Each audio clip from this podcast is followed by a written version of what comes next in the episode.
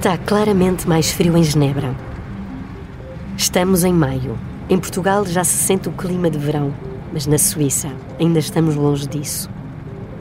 O Rui está a caminho de um hotel no centro da cidade. Está seguro, tem um salvo-conduto e, apesar de ter desviado um avião com dezenas de reféns, com este documento está livre de perigo. Na mochila tem 10 milhões de dólares. Dinheiro não falta para pagar o táxi este dia. O Piratinha sabe que não pode voltar para Portugal. Mas está tudo planeado. Vai fazer com que os pais venham ter com ele à Suíça. Na recepção, reserva um quarto para os dias seguintes e pede uma ligação telefónica para casa. O Rui pede também que lhe seja servida uma refeição enquanto espera pela chamada. Da janela, tem vista para a cidade de Genebra. Olha para o plano que escreveu há meses. Correu tudo exatamente como imaginou. Está rico e pronto para mudar de vida. Chegou a altura de falar novamente para o feijão. Os pais estão em lágrimas, mas o Rui explica tudo o que fez e tudo o que quer que façam. É preciso pagar o que falta do empréstimo da casa e comprar a parte do táxi que pertence ao sócio do pai. Explica que vai depositar o dinheiro numa conta e que a partir daí vai comprar os bilhetes de avião. Alexandre e Idalina Rodrigues têm que aguardar por um novo telefonema com indicações sobre o dia e hora em que devem embarcar rumo à Suíça. Rui promete esperar pelos dois no aeroporto, mas precisa também que tragam algumas coisas, documentos e cartões que estão guardados no armário da roupa na despensa, a mala, que está no roupeiro do quarto da mãe, e fotografias da família. Os pais concordam com tudo. O Rui pode finalmente dormir.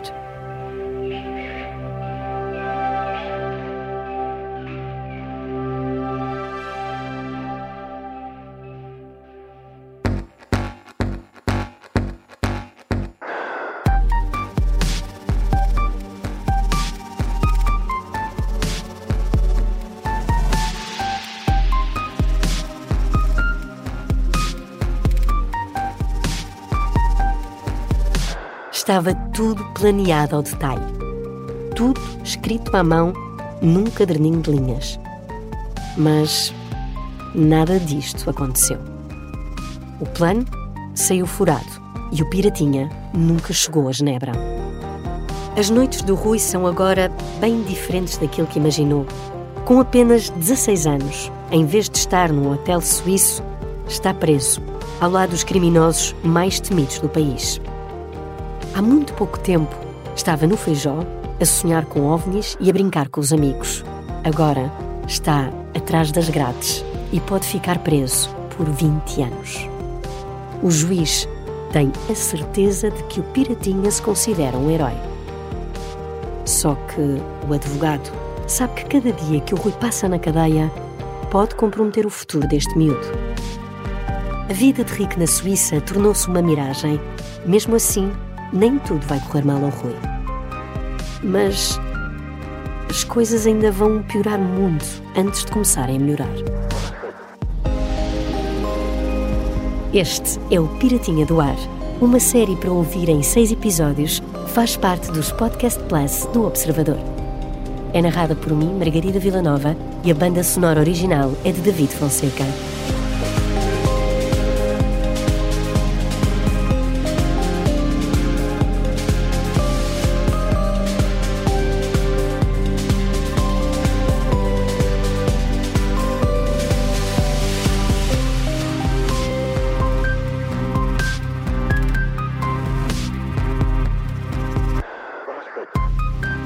Episódio 6 A Vida de Sonho.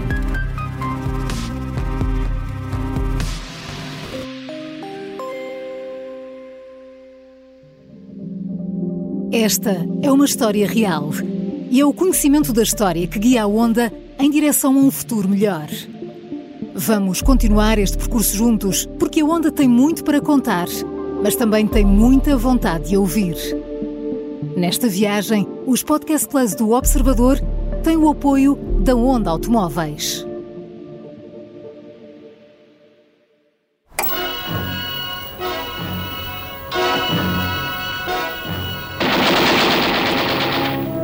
Give up your hopeless attempts to escape. We're going to devote our energies to sports and gardening, all the cultural pursuits. Meanwhile, we dig.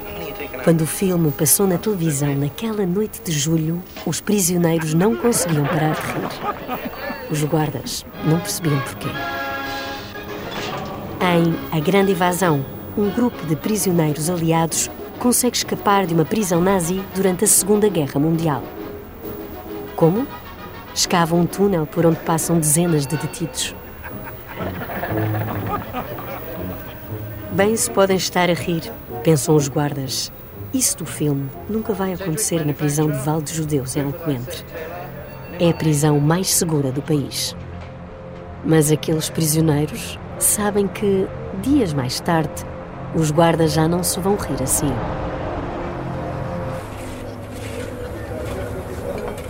Naquela altura, sem que nenhum guarda soubesse, os presos de Val de Judeus tinham escavado um túnel.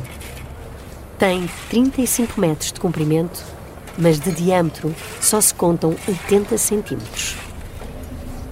Foi preciso quase um mês para fazer tudo isto, depois de roubar as ferramentas da oficina.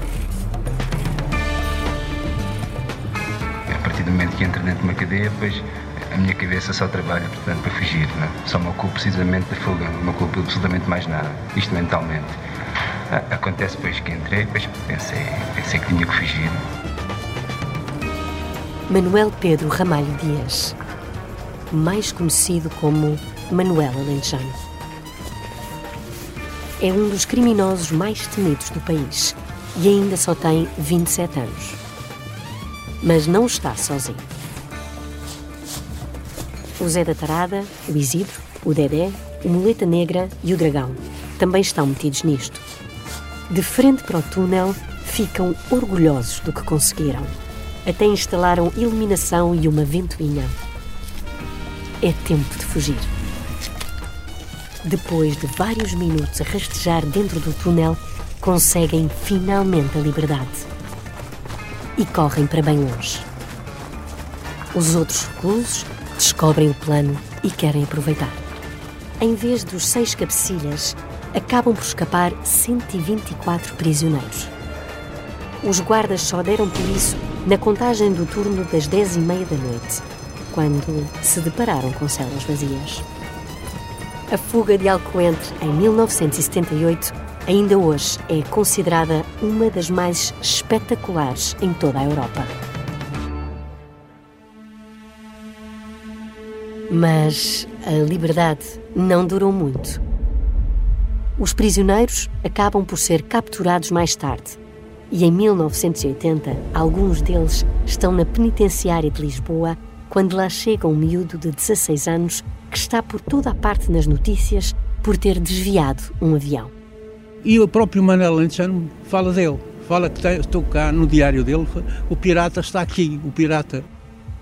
Jorge Trabulo Marques é jornalista e nos anos 80 entrevistou alguns dos reclusos mais perigosos do país. Um deles foi Manuela Alentejano. Entrevistei-o, eh, foi uma entrevista de uma hora e tal, tive à vontade com ele. Eu disse: Então, você é o Manel, você parece que é de consta sair na cadeia que você é extremamente perigoso. Sim, eu tenho sempre uma faca da cozinha comigo, mas você parece-me simpático, vamos conversar. Eu precisava de pessoas como você para falarmos. Falamos à vontade e, portanto, comecei-lhe a colocar muitas questões e fiz-lhe uma grande entrevista, não é? Alto, loiro, inteligente. Manuel Alentejano é um homem carismático. A entrevista publicada no semanário Tal e Qual tem como título Confissões de um Assassino. No primeiro parágrafo, uma frase deste recluso: Quando mato alguém, fico um bocado deprimido. Eu sou um indivíduo muito nervoso, quer dizer, eu não, quer dizer, não aceito que as pessoas, direta ou indiretamente, me tentem humilhar. Portanto, quando eu vejo que as pessoas estão a querer entrar a humilhar, já não digo humilhar, mas estão a querer me esquinhar, eu tenho de explodir de qualquer maneira e eu então perco o respeito pela pessoa e, e, portanto, só não me envolvo com ela se a coisa não chegar a isso, porque se for necessário, eu vou com ela onde se que seja um capitão, como seja um oficial, como seja um soldado. O som que ouvimos é dessa entrevista de Jorge Trabulo Marques a Manuela Lentejano. Foi gravada em 1984, dentro da cela. Nesta conversa, o recluso condenado a 23 anos de prisão por três homicídios e vários assaltos e fugas critica o sistema prisional português. Fala sobre arrependimento e entrega os diários em que descreve a chegada do Rui. Chamam-lo piratazinha, mas há outros piratas lá fora pior do que eles. É, ele é inofensivo, é, é, já, já conversamos aí com ele, ele parece-me um bom rapaz, é simpático e coisa. Agora, é, é, o miúdo, vão aprender o miúdo, o miúdo. É, é, temos aqui uma, grandes piratas, eu também sou até um pirata, mas está aqui junto de mim.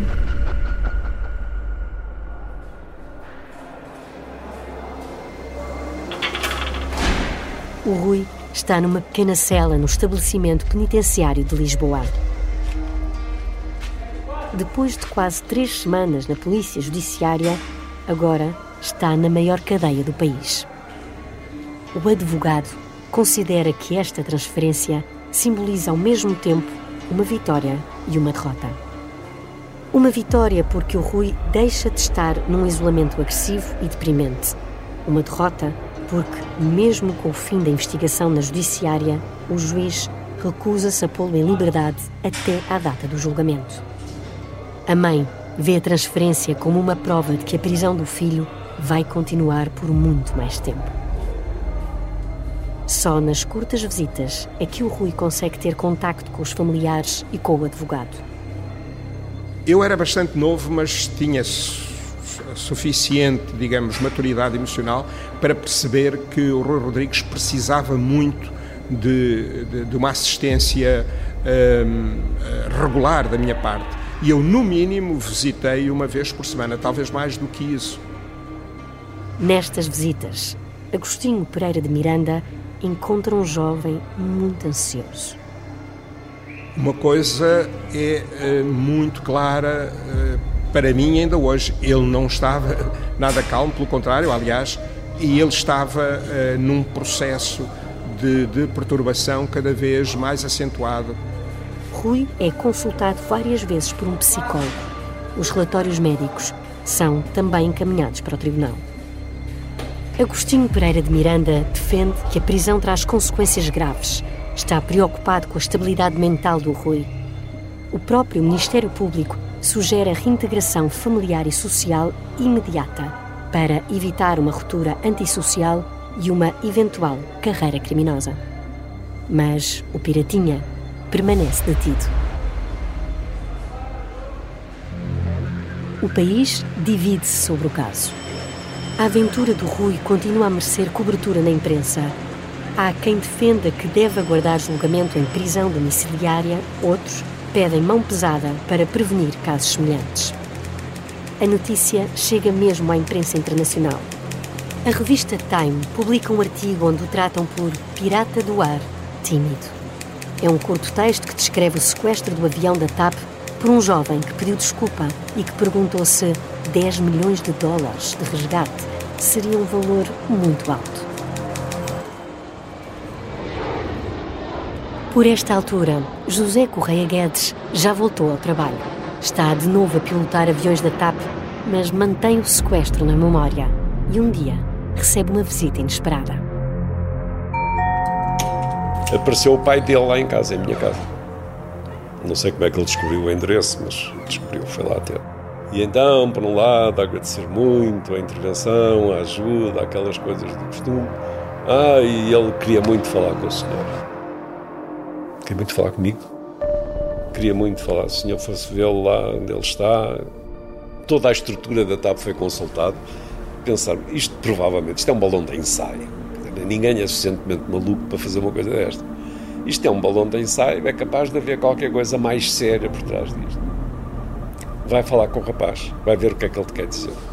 Ele tem qualquer coisa para te dizer e nós queremos saber o que é que ele, o que é que ele te quer dizer. A TAP suspeita de algo. Será que o sequestro não foi um ato isolado? José Correia Guedes tem uma nova missão: visitar o Rui na cadeia e descobrir mais sobre tudo o que se passou. O piloto compra um livro para oferecer ao Piratinha, escreve uma dedicatória e segue para a prisão. Encontra-se com o Rui na cela, oferece-lhe o livro e quer saber como tem sido tratado. Depois de alguns minutos de conversa, José Correia Guedes lança a pergunta que traz encomendada. Então o que é que me queres?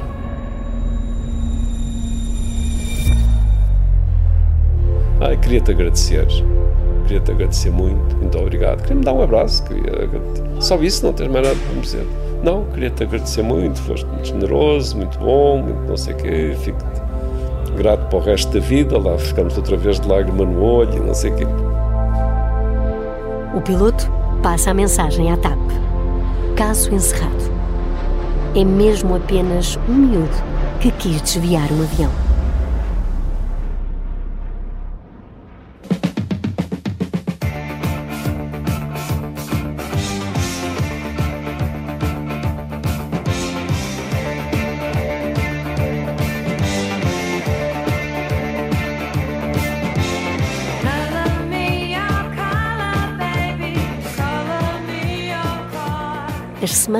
Passam e o Rui continua detido. Em julho, faz 17 anos na prisão. Os prisioneiros e os guardas organizam uma pequena festa para o Piratinha. Durante os dias na cadeia, o Rui convive com os outros reclusos, joga ping-pong com Manuela Lintjani e com o Dragão. E, de vez em quando, até os deixam ver alguns filmes.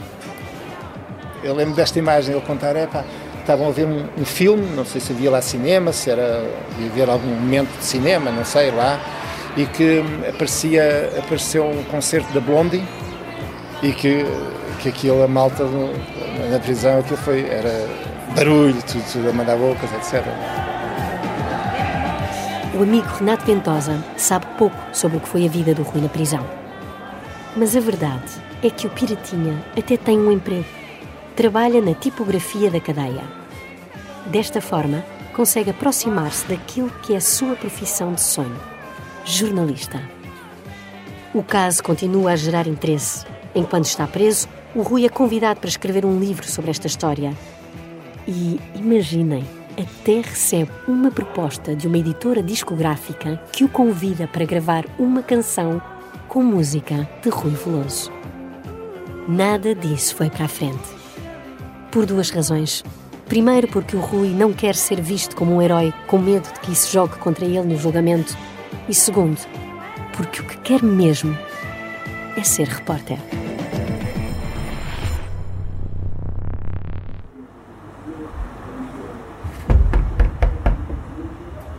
No dia 28 de outubro, Idalina Rodrigues abre a porta de casa e sente-se mal.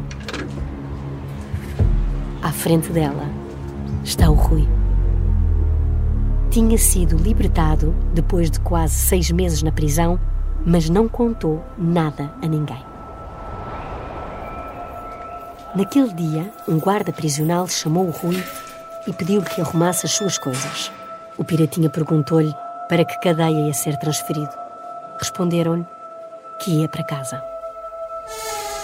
Meia hora depois, sai em liberdade sem avisar os pais nem o advogado, apanha um táxi diretamente para o Feijó.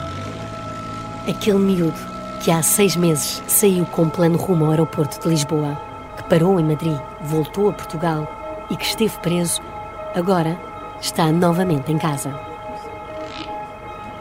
Foi um dia de festa com a família e os amigos. Renato Vendosa não se esquece desse momento. Eu tenho uma, uma uma rolha de uma garrafa de champanhe em que registrei a data de, que, do, dia, do, que, do dia em que ele foi libertado. Foi um alívio eh, nós sabemos que o nosso amigo tinha sido libertado. Eu acho que ele vinha, para já estava eufórico por, por, por, por ser libertado, não é? E acho que vinha, vinha normal, acho, acho eu, uh, uh, cheio de ideias para continuar a fazer coisas, claramente. É só depois de celebrar, já no dia seguinte, que o Rui liga ao advogado. Agostinho Pereira de Miranda, surpreendido, pede ao Piratinha que espere por ele. A notícia não pode circular antes de serem vistos juntos. no dia 30 de outubro, comparecem no tribunal para serem oficialmente notificados da decisão do juiz.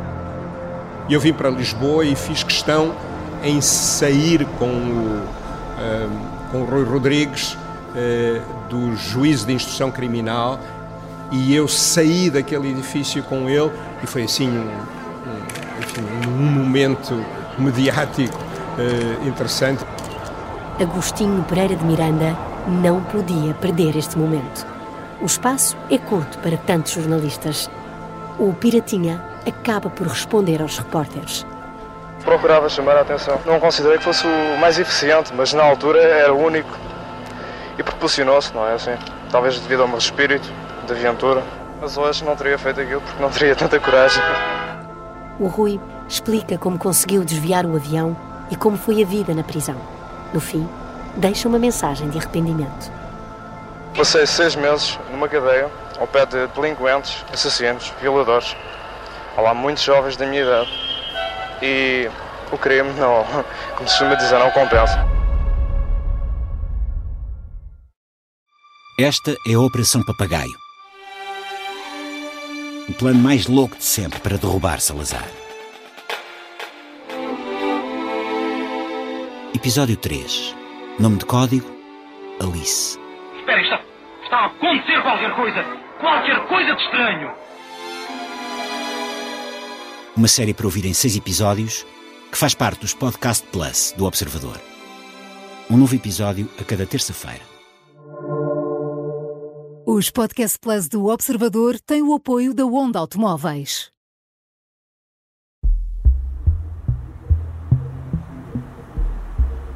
José Correia Guedes não dá pela notícia de que o Piratinha foi libertado. Está em casa, em Carcavelos. Por esta altura, o piloto da TAP tem voado pouco e aproveita para tirar um curso de jornalismo. É num destes dias, enquanto estuda com um colega, que é surpreendido pela campainha. Tocam à porta, plim, plom. E vai saber é ele. O Piratinha está de novo com o piloto. É uma das primeiras coisas que o Rui faz depois de conseguir a liberdade. Pedir montes de desculpas à, à minha mulher, como ela era professora e habituada a lidar com, com meninos mal educados, que era o caso, deu-lhe um raspanete. Tu não sabes o que eu sofri, mais isto, mais aquilo, isso não se faz. E hum, o meu colega que, que, estava comigo a estudar, que não tinha nada a ver com este filme, estava de boca aberta. Mas que é isto? Aqui o sequestrador em, em, entrar em casa do sequestrado. O colega de José Correia Guedes já acha tudo isto estranho, mas fica ainda mais surpreendido com o que acontece a seguir. Como era ao fim da tarde, eu pergunto: já jantaste? Não. Então, olha, jantas aqui connosco. Havia jantar. Foi então que esse colega, o Jorge Soares, dizia assim: na paz, isto é mentira. Ele estava assim: isto não é possível. Vamos jantar aqui todos, o sequestrador e o sequestrado. Vamos, vamos jantar à vontade. Depois deste encontro, o Rui começa a organizar a sua nova vida.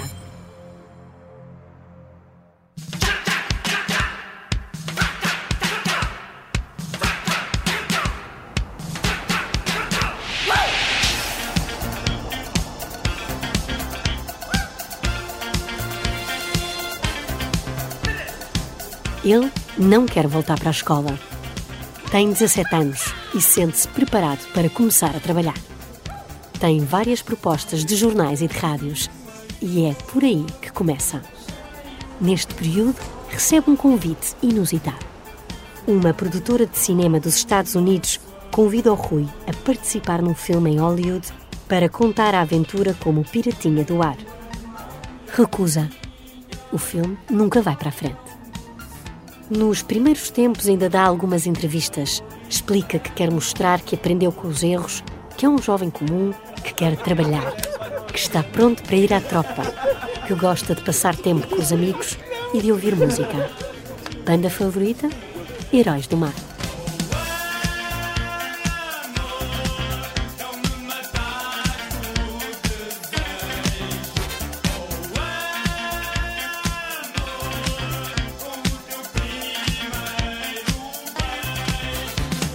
a relação com os pais também melhora. Tudo corre bem na vida do Piratinha. Em 1983, Rui já deixou o jornalismo e trabalha numa produtora de filmes. Em setembro de 1984, vai à tropa, é recruta em Beja.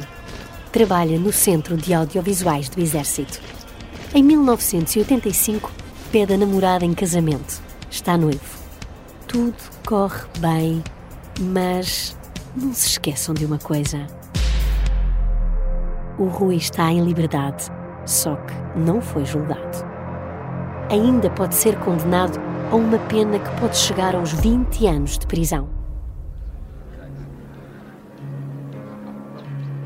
Sim, já nesta época a justiça era lenta em Portugal. O desvio do avião acontece em maio de 1980, mas o julgamento só tem início cinco anos depois. Rui tem agora 22 anos. Passou tanto tempo que, por esta altura, Agostinho Pereira de Miranda vive nos Estados Unidos e o Rui tem o caso entregue a outro advogado, Vítor Miragaia. O juiz, José António Rodrigues Simão, nunca teve um caso assim. Achei um caso absolutamente insólito, não é? Uma coisa um bocado estranha, não é? Foi isso que, que, que me lembra, não é? Da estupefação. Como tudo nesta história, também o julgamento vai ser diferente. O juiz aceitou o pedido dos advogados de defesa para que o julgamento se realize com júri. Sabem que este é um caso mediático e que grande parte do país defende a liberdade do Rui. Uma decisão através de um júri pode beneficiar o Piratinha.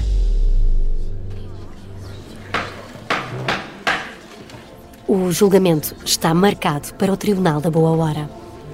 A primeira sessão acontece a 5 de dezembro de 1985 e a sala de audiência está cheia. Para além da família, há vários amigos e antigos colegas de tropa do Piratinha. Rui é o primeiro a ser ouvido em tribunal. Lembra-me da pessoa, um rapaz novo e tal, bem, bem apresentado, com boa apresentação, com boa dicção, com, com, com, com presença. O Piratinha explica tudo o que aconteceu na noite de 6 de maio de 1980 e confessa que o desvio do avião foi preparado ao detalhe durante os quatro meses anteriores. Refere que os conhecimentos que tinha sobre OVNIs ajudaram durante a preparação. O juiz pergunta-lhe se ainda tem interesse por fenómenos extraterrestres. Rui responde que hoje em dia é mais terra a terra, mais racional. Quanto às motivações, volta a evocar problemas familiares. Explica que o desvio do avião servia para conseguir o dinheiro que poderia ajudar a resolver todos os problemas da família. O juiz aponta para a quantidade de vidas que estiveram em causa neste sequestro: 83 passageiros e 7 tripulantes. Rui explica que nunca admitiu a hipótese de magoar alguém, porque sempre pensou que a operação seria um sucesso. José António Rodrigues Simão pergunta ao Piratinha se alguma vez tentou contactar a TAP para pagar os prejuízos causados. 780 contos. Rui diz que nunca pensou em fazer isso, até porque não tem dinheiro. Mas o juiz ainda tem um ponto por esclarecer. Rui tornou-se o mais jovem pirata do ar. Não se sente uma espécie de herói? O Piratinha garante que não, que fez o que fez apenas para tentar resolver os problemas familiares. Por fim, o juiz pergunta se o Piratinha sentiu que gozava de uma certa impunidade por ter terminado o sequestro sem grandes sobressaltos. A resposta é clara. Como poderia eu ter sentido essa impunidade se com a idade de 16 anos fui preso e passei seis meses na cadeia? O juiz nota arrependimento nas palavras do Piratinha. Sim, sim. Acho que sim. Estava arrependido.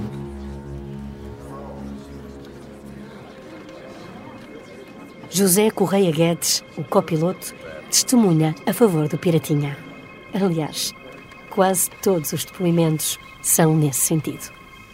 Toda a gente atestava alta qualidade moral, educacional, inteligência, bom filho, bom amigo, bom aluno, bom tudo. Estava cumprida a promessa. Cinco anos antes, o copiloto tinha garantido ao Rui que todos iam testemunhar a favor dele se desistisse do sequestro. Agora, tudo se estava a confirmar. Mas o tribunal dá como provados factos que são graves. Um deles é a premeditação. Rui passou quatro meses a planear tudo isto ao pormenor. Ficou provado que tinha uma arma e oito balas e que ameaçou a tripulação para conseguir os seus objetivos: 10 milhões de dólares e um salvo-conduto para a Suíça. A utilização da arma era o maior problema para o Piratinha. Em abstrato, é gravíssimo. É gravíssimo. A primeira reação terá sido que era extremamente perigoso. Uma pessoa armada eh, dentro do avião e a, a, a ordenar isto e ordenar aquilo e faça assim, faça assim. Isto é extremamente perigoso. Rui é acusado de pirataria aérea, roubo tentado e posse ilegal de arma. A leitura da sentença acontece apenas a 8 de janeiro de 1986. Rui acaba condenado a dois anos de pena suspensa.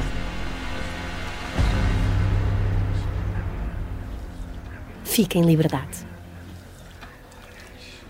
A idade, o arrependimento e o facto de já ter estado preso seis meses serviram como atenuante. É sempre importante a forma como se assumem os factos, não é? Como se assume a culpabilidade e, e, e ele, ele, assumiu isso. E mostrou-se arrependido, mostrou-se. Enfim, acho que. E era muito jovem, muito jovem. A família e os amigos do Rui não escondem a felicidade com a sentença. José Correia Guedes vê confirmada a promessa que fez durante o sequestro de que tudo iria correr bem. Elogia a decisão do tribunal. Um bom exemplo de boa justiça. Porque a justiça não é só para punir, né? é para educar também. Eu acho que, que na altura a própria uh, justiça sai dignificada deste caso. Porque em vez de o punir uh, severamente, dá-lhe uma oportunidade. Os advogados do Rui queriam mais. Pediam a absolvição. Ainda assim, Agostinho Pereira de Miranda fala numa vitória. Mais de 40 anos depois do sequestro, o advogado confessa agora que nunca acreditou completamente na justificação apontada pelo Piratinha. Se o Rui Rodrigues me estiver a ouvir, ele certamente perdoar-me-á, mas eu não sou muito sensível a esse argumento, porque os pais, como eu vim a testemunhar pessoalmente, tinham uh, uma relação, eu diria, normalíssima para um casal daquela idade e vivendo nas circunstâncias em que viviam, sem nenhum tipo de violência, não, não creio que tenha sido mais do que uma justificação de boa fé dada por um, uma criança, se me é permitida a expressão, mimada, inteligente e que tem um especial talento para justificar as suas falhas por recurso a, digamos assim, argumentos de natureza ética que sejam aprovados por quem o ouve. Não era seguramente para se divertir, isso posso afirmar sem nenhuma hesitação, mas poderia ser para ver, eh, digamos, até onde chegava o seu poder, uma espécie de testar os seus limites.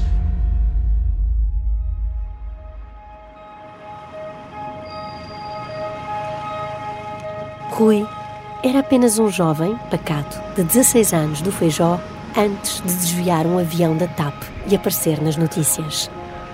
Ficou famoso de um dia para o outro, mas depois do julgamento desapareceu.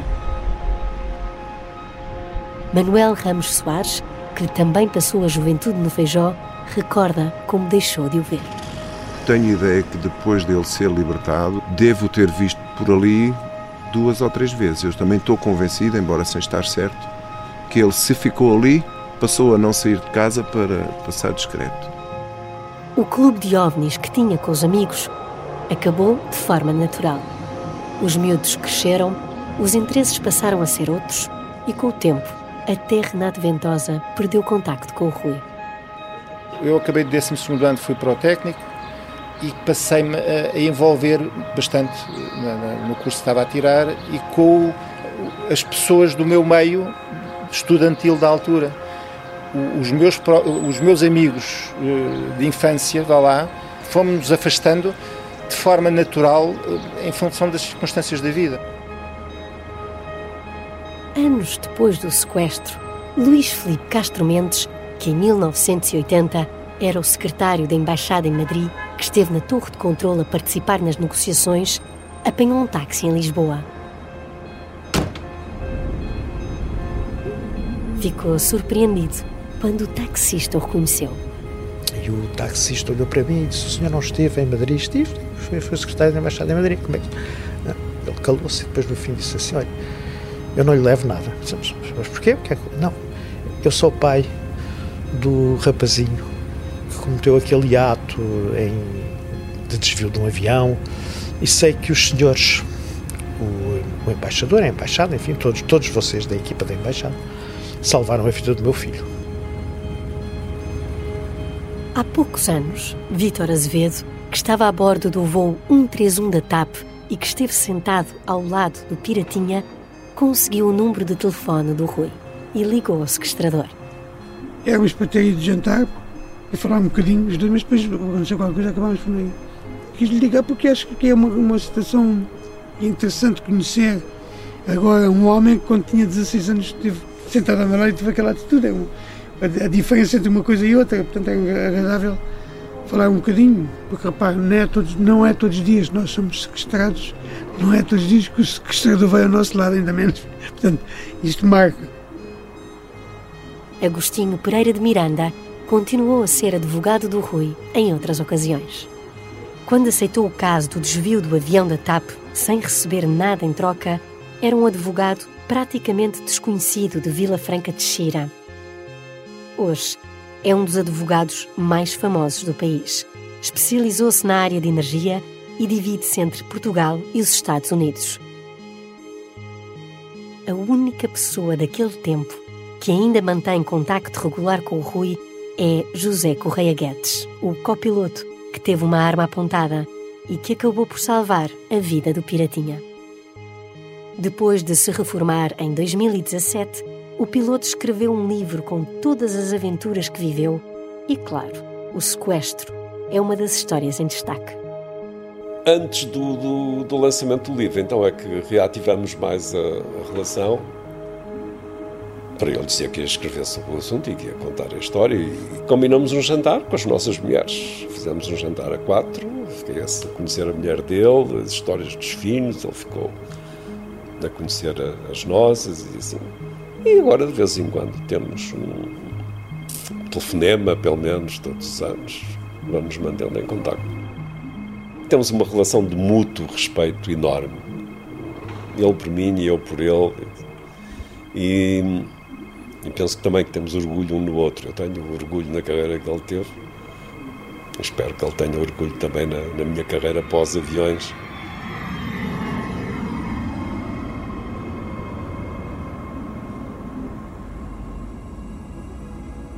Por esta altura, já devem estar a perguntar-se o que é feito do Rui. Queria ser jornalista e foi, mas por pouco tempo. Acabou por fazer carreira nos mídia, mas mudou para a área comercial. Passou pela TSF, Rádio Comercial, RTP e TVI.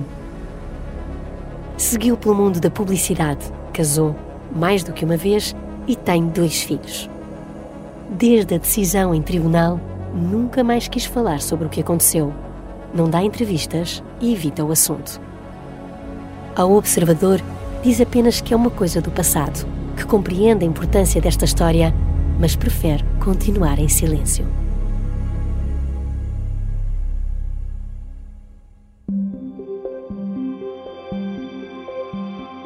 O Piratinha cresceu. Quando desviou o avião, tinha 16 anos.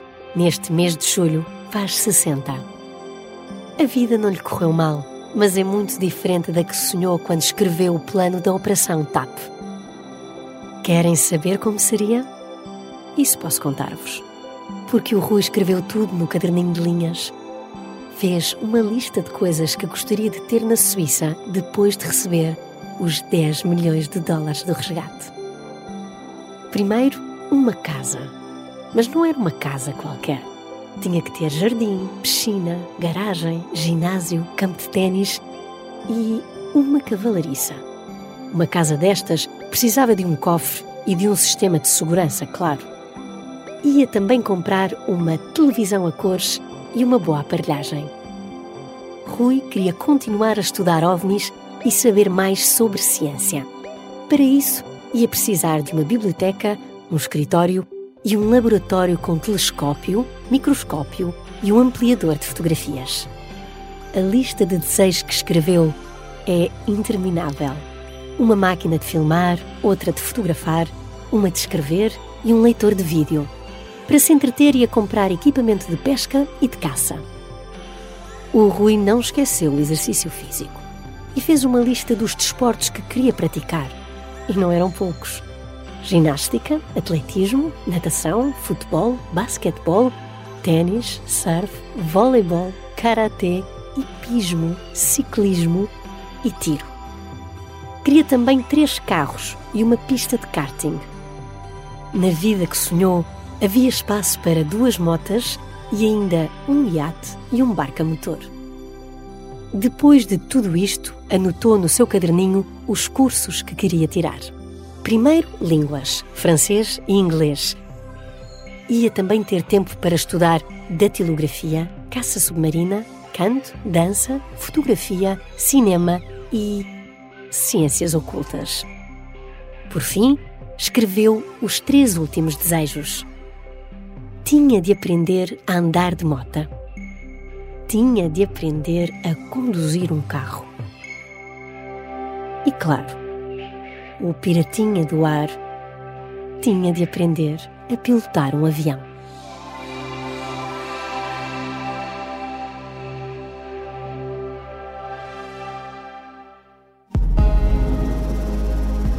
O Piratinha do Ar é uma série para ouvir em seis episódios e faz parte dos Podcast Plus do Observador.